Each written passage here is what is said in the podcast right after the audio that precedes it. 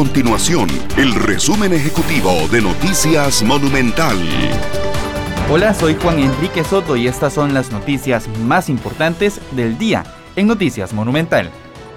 La Unión Nacional de Gobiernos Locales pidió, mediante una carta dirigida al Ministerio de Salud, que todos los empleados municipales sean incluidos en los grupos prioritarios para recibir la vacuna contra el COVID-19. Un total de 606 trabajadores recibieron en los últimos días el pago del aguinaldo tras la intervención del Ministerio de Trabajo. Hasta este miércoles ya se contabilizaban 342 patronos denunciados por desatender esa obligación.